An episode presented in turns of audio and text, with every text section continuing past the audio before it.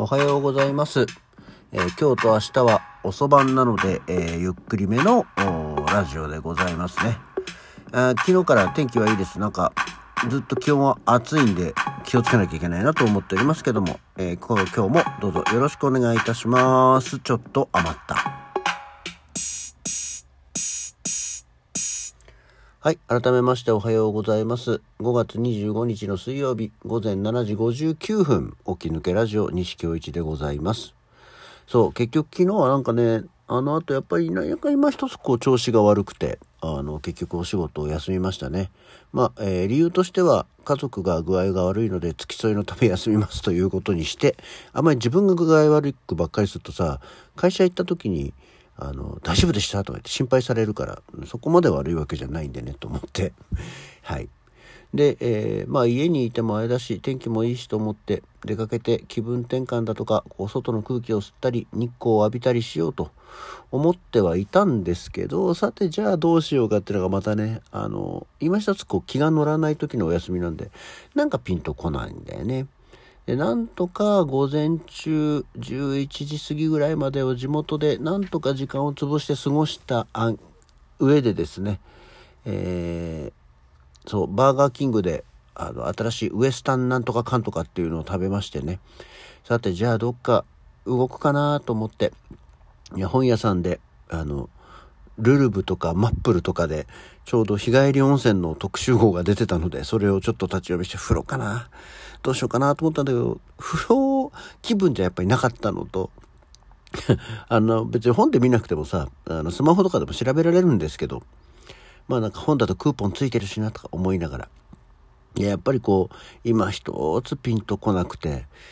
困ったなぁと思ってね。やっぱりなんかなんだろう、風呂はちょっと外気温が、ね、前も言ったけど、外気温が低いと、風呂に入って温まって、外気温でふーっと冷ましてっていう、いわゆるあの、整う状態というんですかね。っていうのが作れるといいんじゃないかなと思ってるんだと思うんだよね。なんかやっぱり外の気温もあったかくなってくると、風呂出てもあったかいとね、みたいな、そういうところがあるのかもしれない。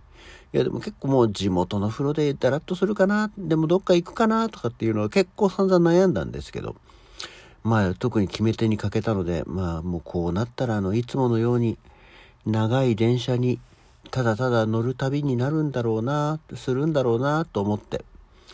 とりあえずはお隣の赤羽駅まで行けば、あのどっかしらに行く電車が あるだろうと思って、えー行きましてね。で、ぼやっと赤羽駅で見ると、うん、宇都宮の方にも行くのもあるね、とか、高崎に行く電車もあるね。いつも神奈川方面に行ってるからたまにはこっちの方に行こうかなとも思ったんだけど、でもな高崎方面行ってもね、宇都宮方面行ってもね、もうほら、降りることが前提じゃない。行く、行って帰ってくる前提だから別に、行き先あんまり関係ないんですけどね、関係ないっちゃ。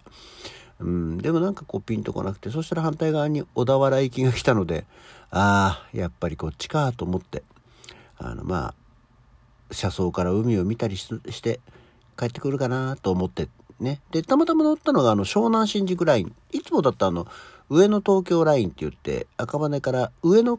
の方からずっと降りてってあの神奈川方面に進むんですけど、たまたま昨日は湘南新宿ラインなので、あの池袋新宿方面を通って神奈川の方に行くやつだったんですよ。珍しくね。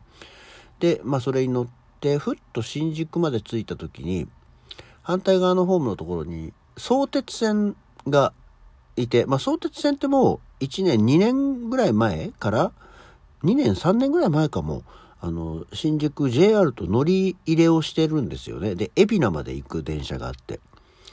ああ、これまあ、いつか、海老名ってどの辺だかわかんないし、行ったこともないところだから、乗ってみたいなと思ってたのが、たまたまいたので、あ、じゃあ、いいや、海老名ってところに行ってみようと思って。あの、乗り入れた相鉄線に乗って、海老名駅まで行ってきましたよ。うん、まあ初めての路線なんで意外とこう車窓の景色も新鮮で面白かったんですけどね。あの、まあ途中までは JR で、えーまああの、大崎ぐらいまでは埼京線でしょ？で、そっから武蔵小杉に、の方に行って、まあその先相鉄乗り入れるんだけども、あの、すごいのがさ、まあ大体都心部の電車って、次の駅、あの、いわゆる、まあ各駅停車であればっていうとこで言うと、次の駅までなんかさ、3分とか5分かからないわけですよね。大体。で、ただその、他社に乗り入れてるからなのかもしれないけど、あの、武蔵小杉の駅から次その相鉄の羽沢横浜国大駅っていうところなのかなまで行くのに、15分ぐらい、あの、快速とか特急とかはわけではないんだけども、駅がなくて、えー、一駅区間が15分から20分弱あるのね。すごいなと思って、なんかこれ大丈夫か？間違えてないのかなと思いながら、ずっと乗っていきました。で、えー、やっぱりね、相鉄線自体も多分俺初めて乗るんじゃないかな。あの、物、少なくとも物心ついて、自分の意思で相鉄線っていうのに、まあ何せその、乗る予定というか、あの、用事がないんでね、あの、乗って、乗ったことなかったんですけど、はるかに JR より、なんだろう、線路と、あの、横の家の間隔が短いっていうのがあるのと、あと、やっぱりこの神奈川でも見たことない方の景色だったんで、ちょっとあの、前もこれはね、好きな神奈川の雰囲気として言ったのが、あの、山とか丘を、宅地造成して家が建ってるからすごく面白いんだよね。で、意外とまだその丘とかちょっとした山っていうのが残ってて、えー、木が茂ってる風景があって、でもすごく住宅街があって、坂がいっぱいあって、で、結構道が曲がりくねっててっていうのが、あの神奈川俺が思う神奈川みたいなところだったんですけどね。で、えー、そういうのもたくさん見たことないところ神奈川で遠くの方には山々があるみたいな。あの関東平野の方行くとさ本当に田んぼとか畑ばっかりで向こう山々だからその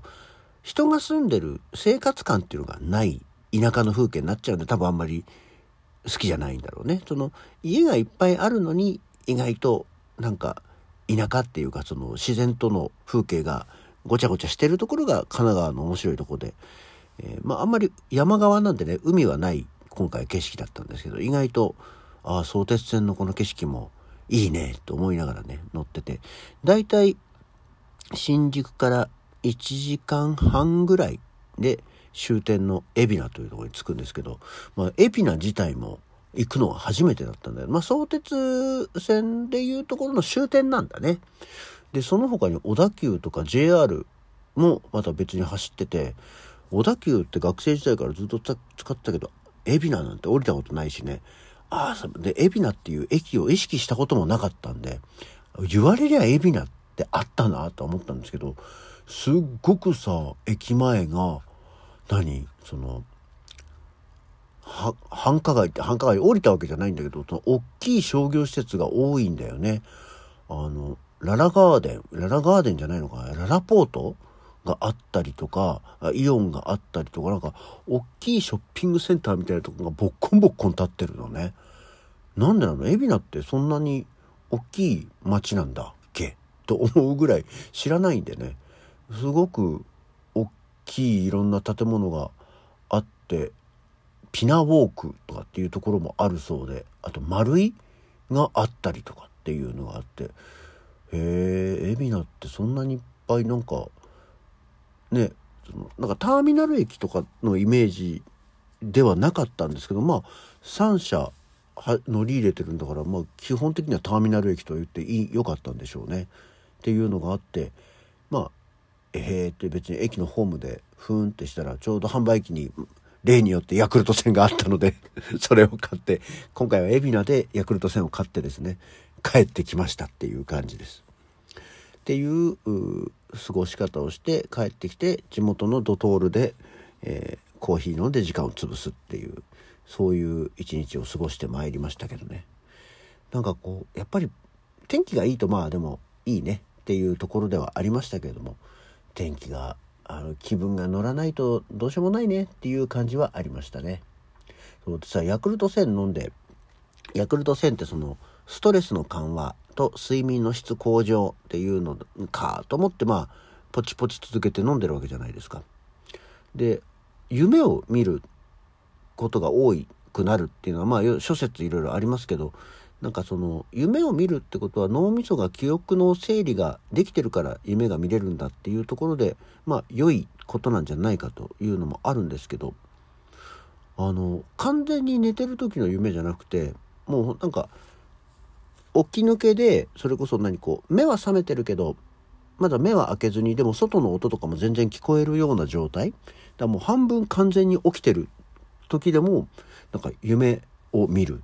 わゆるあの目つぶっていろんなこと考えてる時って考えはさ頭に巡る時はあんまりでもビジョン化されないじゃない？でそういうのもなんか目をつぶって考えてるだけでなんか絵として見える。う半分夢みたいなね変なものが見れるようにはなってるんですけどこれも果たしてヤクルト戦効果なのかどうか、まあ、よくわかんないですけどなんか最近そういえばそういう風に目をつぶって想像すると絵がバッツリ見えるようになったなって思ったりはしております。はい。というわけでこんな感じかな。今日はこの辺にしときましょう。さあ、朝ごはんを作って食べて頑張って今日は仕事に行ってまいります。こんなわけで起き抜けラジオ今日はこの辺で。それではまた次回。